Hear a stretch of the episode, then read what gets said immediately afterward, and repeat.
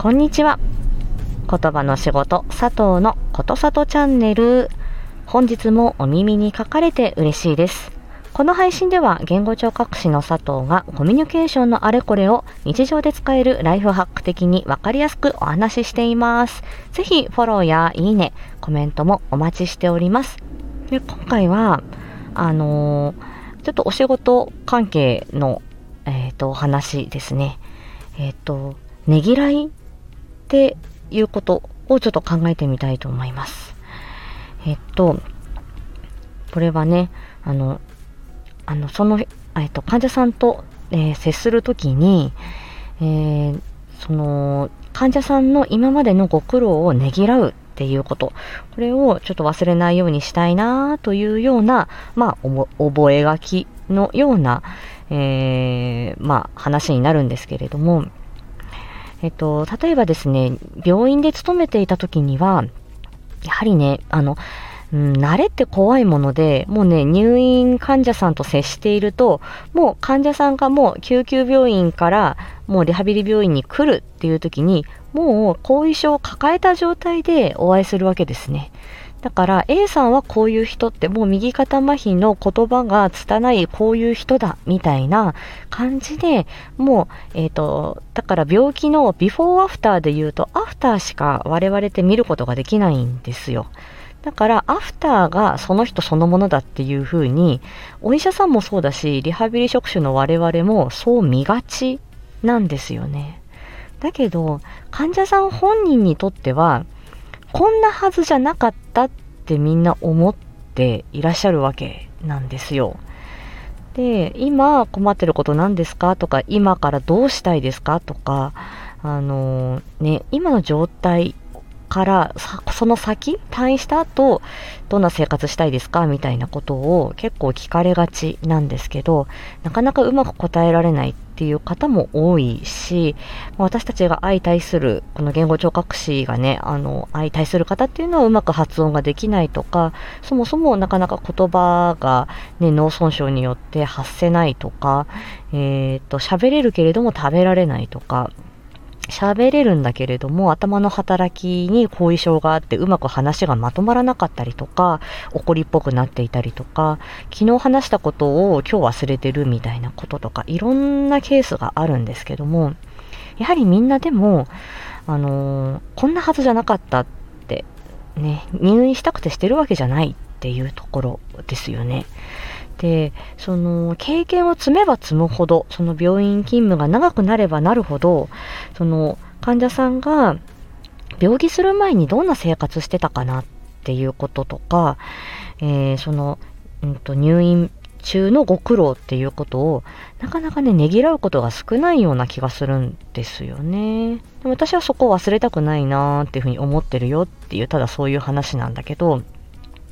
で、私が、あの、今ね、在宅リハビリというかね、皆さん病院を退院されてからお家で過ごしてますっていうところに、私はリハビリにお伺いするんですけれども、やっぱりその時には入院中のこと、ね、だから、あの、今お家であの、過ごしてるっていう、その人そのものをも、まず見ていくっていうこともそうなんだけれども、今までに至ったこの経緯ですよね。あの、入院したくてしたわけじゃなかった。それまで、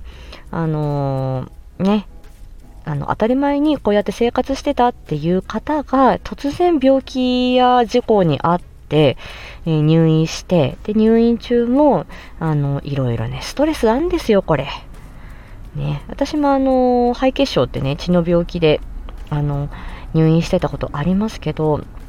あの短い入院の間でもいろいろあった のに、その同じね、その同室の、あの、患者さんに迷惑かけないように、そーっとそーっと動いてみたりとか、えっ、ー、と、看護師さんによってはね、すっごい、ああ、この看護師さん、注射が下手な看護師さんだ。でも我慢する、みたいなことだとか、ナースコールをしてもね、なかなか、あの、看護師さん来なかったりするから、うん、ちょっと遠慮しちゃうような気持ちだったりとか、まあ、いろいろあるんですよね。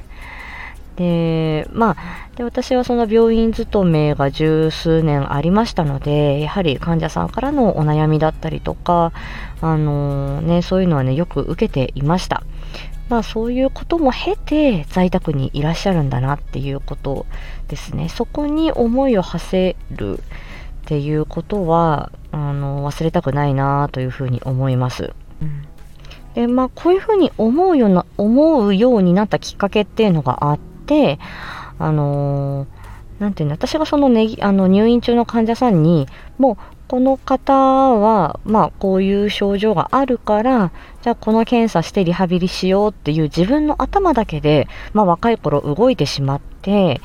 えー、じゃあ言葉の検査しますね、みたいに、あの、なんて言うんだろう。まあ、自分が、あの、リハ、あの、そのリハビリのプログラムを立てたいから、えー、その本人の気持ちだったりとか、そういうあの、今までの苦労だったり、えー、今病気した時の自分の気持ちみたいなものを、しっかり多分受け止めきれず、そういう時間を若い頃あんまり設けられなくて、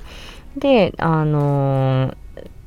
その言葉の検査を、まあ、急いだっていうわけじゃないんだけど、まあそういうふうにしてしまったっていう時に、やはりもう翌日から、いや、もうあなたのところには行きたくないって、やはりあの、リハビリの拒否になってしまったっていう方、えー、数例ね、やっぱり若い頃に、あの、そういうね、失敗もありました。し、えー、逆に、あの、なかなかこの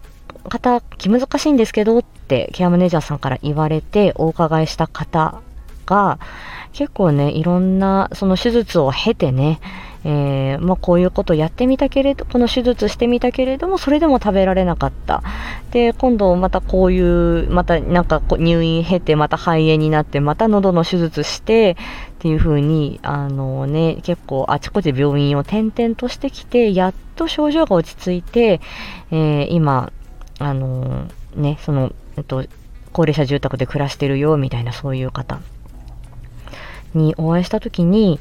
あのー、ね、あ、こういうことがあって、あ、ね、この時はね、随分大変だったでしょうね、みたいに丁寧に、その今までの経緯を聞き取って、で、その今まで、あの、大変でしたねって、まあ、本当に今ね、こうやって過ごしていられるっていうことが当たり前じゃないんですねっていうように、あのー、しっかりね、その方の気持ちを受け止めてねぎらうようにしたらば、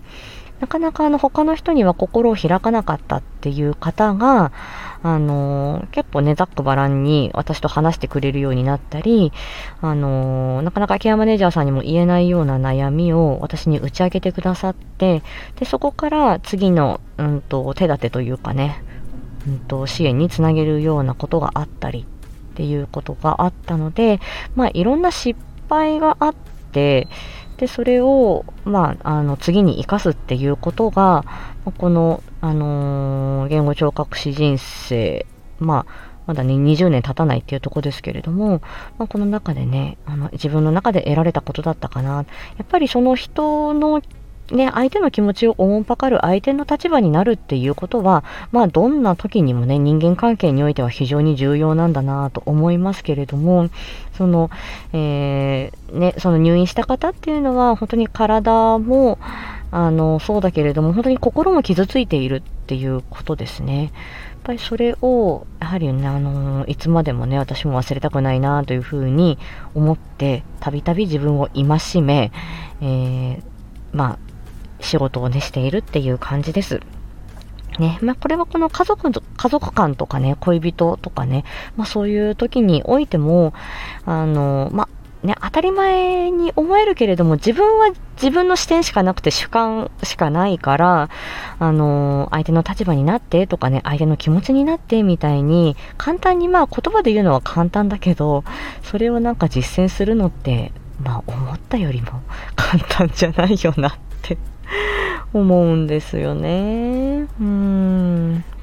まあ今日はね、すいません、ちょっとたわいのない話ですけれども、まあそんな風にね、あのー、まあいろいろね、苦い思い出ありました。